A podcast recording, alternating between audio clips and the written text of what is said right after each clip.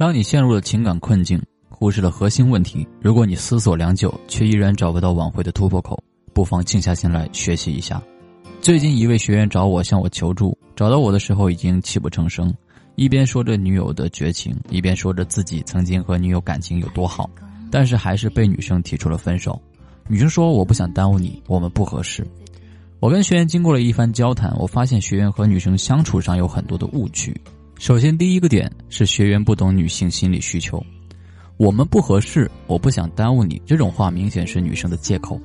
事实上，女生想说的是感情淡了，你给不了我想要的东西，不想再坚持下去，不想去坚持一段没有意义的关系。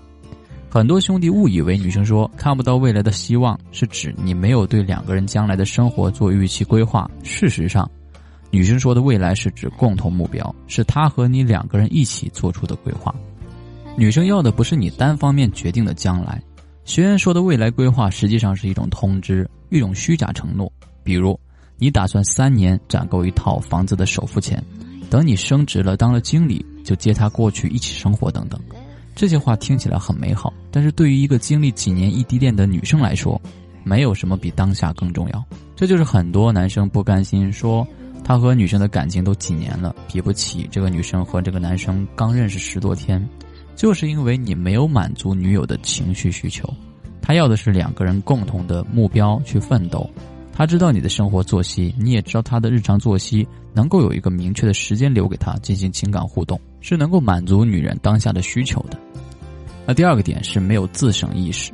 一段感情的崩塌绝不是一个人的问题，而是两个人共同的问题。只不过一方问题比较多，另外一方的问题比较少。这里我们不去追究责任，只解决问题。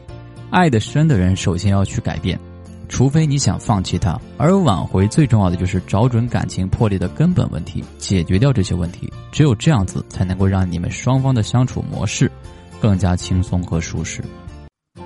恋爱是一门学问，是一种可以被学习和掌握的能力。没有学过恋爱知识的人，大部分都很难把握好一段关系。而要掌握这个能力，需要好的学习方法。如果你想快速脱单，让你喜欢的女生也喜欢上你，可以添加我的微信五六八零四六九，我会手把手教你如何恋爱。我的微信五六八零四六九，记得添加。